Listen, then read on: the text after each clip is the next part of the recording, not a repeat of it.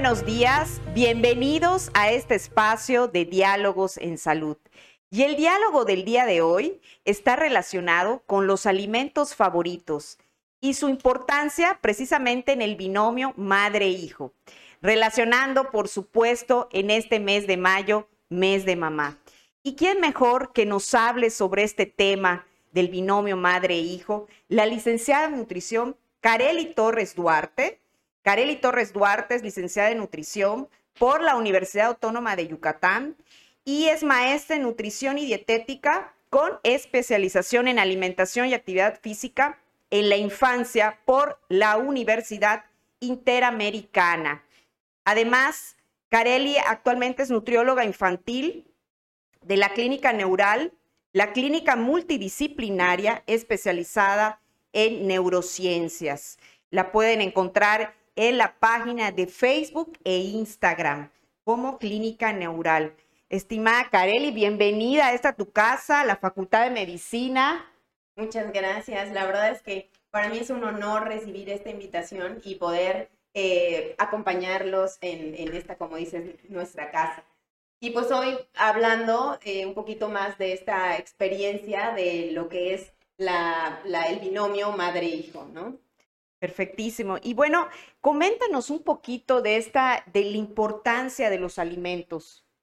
Bueno, en este caso, de los alimentos favoritos, ¿no? Realmente quisiera eh, dar la importancia que tienen, porque normalmente siempre cuando hablamos de nutrición como nutriólogas, queremos enfocarnos en alimentos saludables, qué comer, qué no comer, porque eh, nos, nos enfocamos solo a la parte de los nutrientes, la parte nutricional. Sin embargo, creo que los alimentos nos aportan un poquito más de eso y es lo que son las sensaciones, las emociones y que eso directamente nos va a, ahora sí que influir para seleccionar y obviamente comer ciertos tipos de alimentos. Así es. Y bueno, y, cómo se relacionan precisamente estos alimentos favoritos hablando de este binomio madre-hijo? Bueno, realmente eh, los alimentos favoritos y las mamás y los hijos tienen una interacción eh, directa e indirecta, ¿no? Quisiera primero hablar, no quiero, o sea, dejar a un lado a cualquier persona que pueda cuidar a un niño y alimentar a un niño y cómo va a influir. Pero la parte del binomio madre-hijo tiene una especial, vamos a decir, eh, eh, algo que nos une directamente con ellos y creo que es importante eh, hablar de. Primero, pues las mamás durante el embarazo, durante la gestación, van a tener un consumo de alimentos específico. Muchas veces pasamos por esta situación en la que las mamás tienen los antojos y empiezan a cambiar debido a todos los estrógenos, a todas las hormonas que van en nuestro cuerpo empiezan a cambiar y empiezan a consumir ciertos tipos de alimentos que puede ser que no sean los favoritos, pero que en ese momento empiezan a consumir. Pues los bebés, estando en el vientre materno, van a ir recibiendo esos estímulos de las mamás a través del líquido amniótico. Aproximadamente en el segundo mes de vida de gestación, ese bebé ya va a poder deglutir pequeñas cantidades de ese líquido amniótico que se ha demostrado, se han hecho muchos estudios, donde se han encontrado que los alimentos que las mamás consumen, se han hecho estudios más en alimentos que son como muy, muy con olores y sabores característicos, como es la zanahoria, el ajo, el anís, que deja cierta, cierta sensación. Y se ha demostrado cómo los niños que sus mamás recibieron estos alimentos durante el embarazo, inclusive durante la lactancia, van a tener al final eh, una preferencia hacia alimentos que tienen estos sabores. Por lo tanto, si una mamá eh, durante eh, una, una etapa de su vida, que es la gestación, la lactancia, tiene un consumo de alimentos favoritos, pues obviamente puede relacionarse con ese bebé. Y al final, cuando el bebé nace, ¿no? Durante este proceso, si la mamá es la que se encarga de esta alimentación, va a seguir influyendo. ¿Por qué? Porque la mamá, los alimentos favoritos de la mamá son los que va a comprar. Claro. Son los que va a comer y el niño va a estar expuesto a esos alimentos favoritos de mamá que se van a ir convirtiendo. Aparte, algo importante, quisiera nada más tocar, eh, la parte de la selección natural y cómo desde el vientre materno la mamá le va mandando al bebé como, como señales de qué cosas son seguras. Y si tú como madre vas mandando a su, al bebé que estos alimentos que yo como son los seguros, por una naturaleza que tiene el cuerpo, cuando el niño nace, siente eh, como más eh, deseos de poder comer esos alimentos, ¿no? Es algo que la mamá le va a ir transmitiendo, sensaciones, emociones y también sabores. Wow. Esto que comentas es maravilloso, ¿no? De cómo la parte, cómo influimos tanto las, las mamás, ¿no? En la alimentación de nuestros hijos desde el vientre. Ahora, quiero hacer un paréntesis aquí es decir, eh, a todas las, las, mamás, las recién mamás que nos, que nos ven o las que todavía están esperando bebé, pues esto que comenta la doctora Carelli es sumamente importante. Es decir, un ejemplo, ¿no? Si, por ejemplo, yo como eh, mucha cebolla durante el embarazo, ¿esto se va transmitiendo al bebé? Sí, aquí va a haber una, una situación que es muy importante porque la relación sí se va a ir transmitiendo. Ahora, vamos a hablar más, a, más a, largo plazo. ¿Cómo se desarrolla el gusto de un bebé? No es directamente solo por lo que en el vientre materno va a consumir, si hay una, eh, vamos a decir, una influencia, pero también cuando ese bebé nace, todo lo que está a su alrededor va a seguir interviniendo. Por eso la importancia, ¿no? De, de decir, bueno, si yo consumo unos alimentos cuando estoy embarazada, no hay una relación directa de que mi hijo cuando eh, nazca va a consumir exactamente eso, pero sí va a tener esta, esta, esta posibilidad de una, una influencia en la mamá y el niño. Claro, porque de alguna manera va a estar condicionado por, por nosotros, por las mamás, ¿no?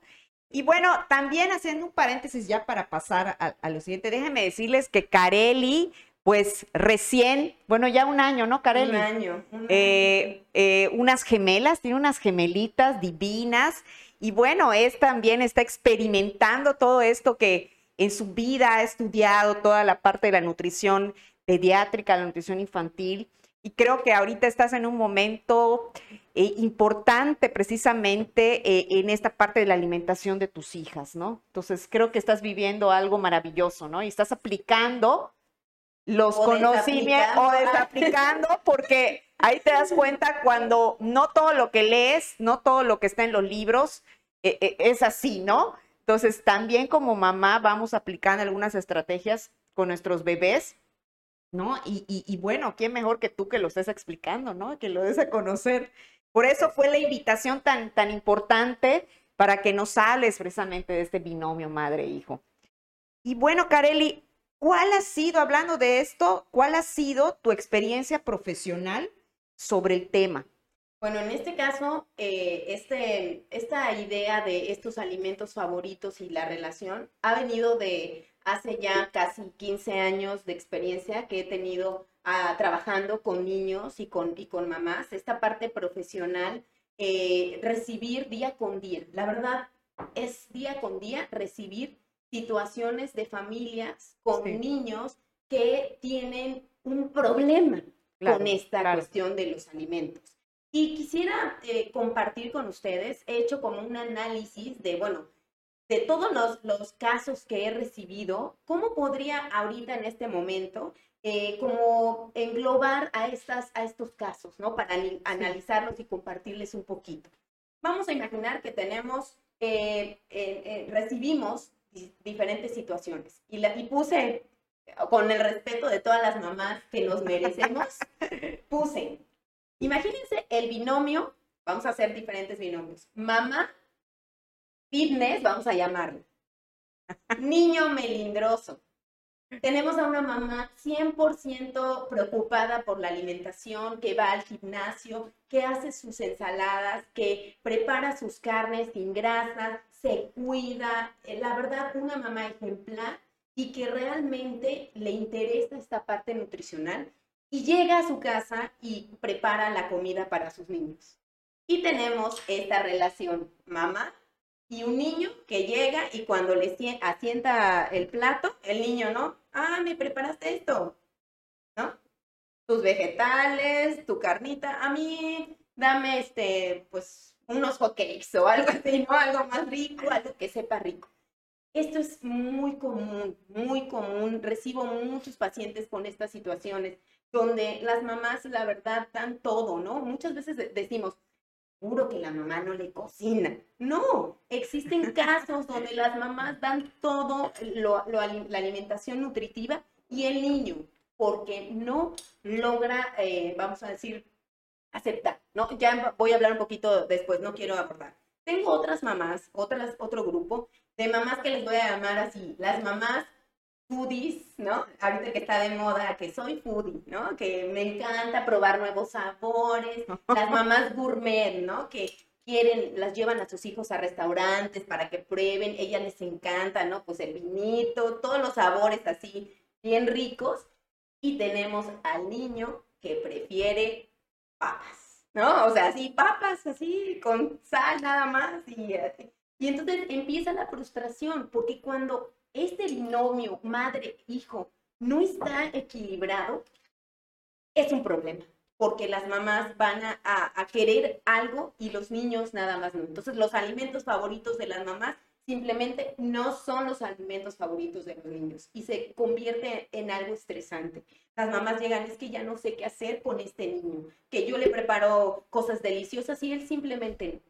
Y tenemos, vamos a, yo creo que podríamos hablar de muchos, pero quiero hablar de una situación, una, un, tipo de madre-hijo que también es muy común. El binomio de madre, le vamos a llamar a este mamá junkie o y un niño también junkie, o sea, que les gustan, vamos a tomar la, la palabra de comida chatarra, ¿no? Una mamá que le encanta, disfruta, sus alimentos favoritos son los que tienen, como casi la mayoría, pues alimentos que tienen mucha grasa, mucho azúcar, harinas, sal, y esos son los favoritos de mamá. ¿Y qué creen? Que también al niño le fascinan los alimentos favoritos, ¿no? De, estos alimentos son sus favoritos. Y empieza un binomio que aparentemente Ay, la mamá súper contenta. No, mi hijo come súper bien, yo no tengo problemas de alimentación con él. Y este binomio, pues al, mismo tiempo que podría verse como saludable, pues sabemos que no es. Y entonces vamos a tener que hacer algo para que tanto los alimentos favoritos de mamá como de niño, pues puedan tener una mejor calidad. Entonces, creo que esta es la parte que he podido identificar en los casos, ¿no? Ah, bueno, que realmente eh, qué tenemos en este caso, qué podemos hacer con estos chiquitinos. Y bueno, seguramente algunas madres de familia que nos están viendo ahora en la transmisión estarán analizando, güey, qué tipo de, binomio soy con mi hijo, ¿no? ¿Cuál, cuál será y cuál es el, más conveniente, ¿no? Y identificar cuál sería ese, ese tipo de alimentación que le estamos dando a, a nuestros hijos, ¿no? E hijas. Y bueno, Kareli, también ya para ir, ir cerrando, ¿cuáles serían precisamente esos puntos importantes a considerar en la práctica clínica eh, como profesional de la nutrición infantil? Bueno, creo que esto es lo que quisiera recalcar, ¿no? Primero, la percepción de los sabores de cada persona es como una huella dactilar cada persona va a percibir los alimentos, los sabores, los olores de una forma única. Nadie va a poder percibirlo de la misma forma. Y eso va a ser muy importante saber porque eh, muchas veces como mamá vamos a querer luchar por cambiar a nuestros niños, por cambiar esa, esa percepción y posiblemente no lo vamos a lograr porque es algo que ya eh, trae la percepción del sabor tiene una parte genética, pero hay algo importante. La percepción de los sabores puede modificarse, que es ahí donde tenemos que agarrar. Si mi mamá durante el vientre materno consumió ciertos alimentos y durante la lactancia materna y cuando el niño nació le voy ofreciendo, esas experiencias que el niño va teniendo va a ir modificando. Algo importantísimo que los niños van teniendo una maduración del cerebro y las redes neuronales van madurando y creciendo durante el desarrollo.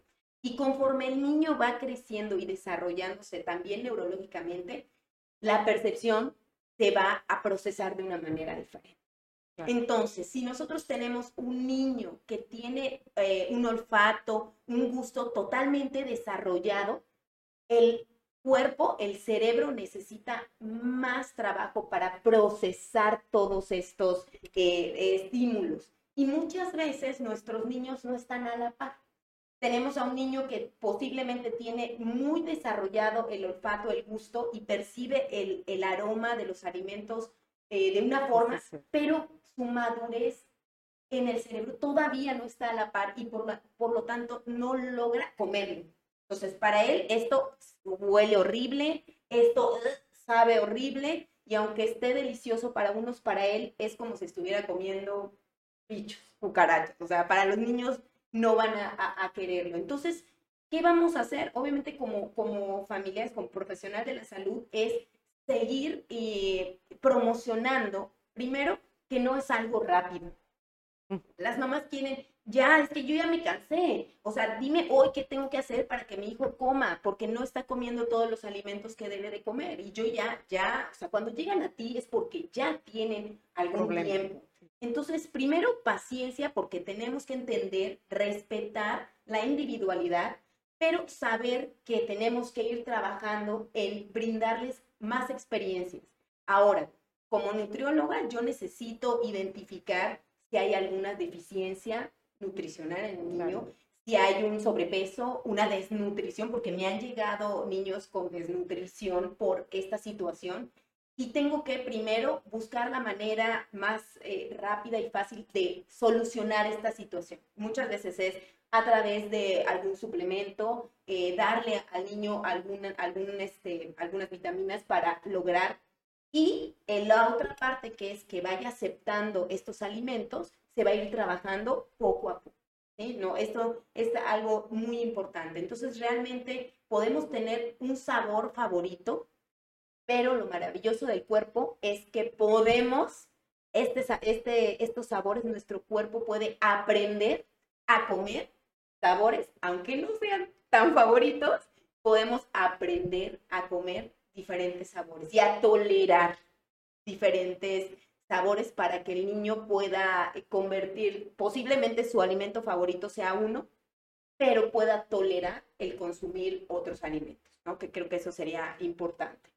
Wow, pues creo que nos has ahora sí eh, brindado eh, tu experiencia y todo lo que nos estás comentando sobre estos puntos importantes. Así que mamás, papás que están en casa, no se desesperen si sus hijos no quieren comer o le hacen fuche a la comida o de repente eh, por la comida más rica y más saludable que no quieran comer, por favor, tengan paciencia. Así igual ustedes fueron niños, igual sus papás seguramente habrán batallado con si querían comer o no. Hay mucho niño y niña melindrosa, sin, duda, ¿no? Y que también eh, llega un momento que los papás y las mamás ya no tienen tolerancia con eso, ¿no?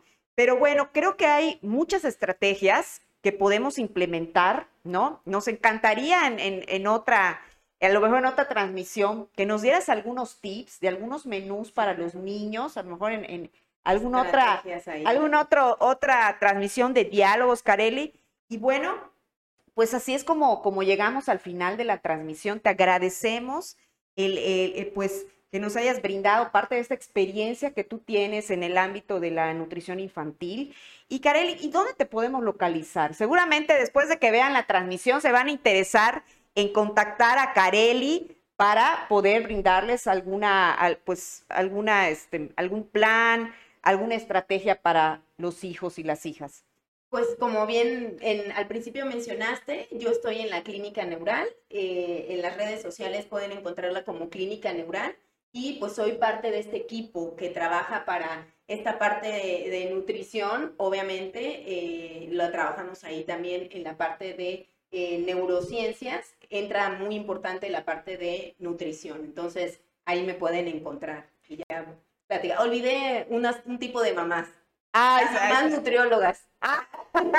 Esas mamás son, es otro grupo. Es un caso, es, es, diferente, algo diferente. También podemos este, otro día hablar de las mamás nutriólogas. Muchísimas gracias, Careli. Y bueno, amigos y amigos, así es como llegamos al final de este espacio, de esta transmisión de diálogos en salud. Y no te olvides de seguirnos en nuestras redes sociales de Facebook, de YouTube e Instagram. Te esperamos en nuestra próxima transmisión. Gracias.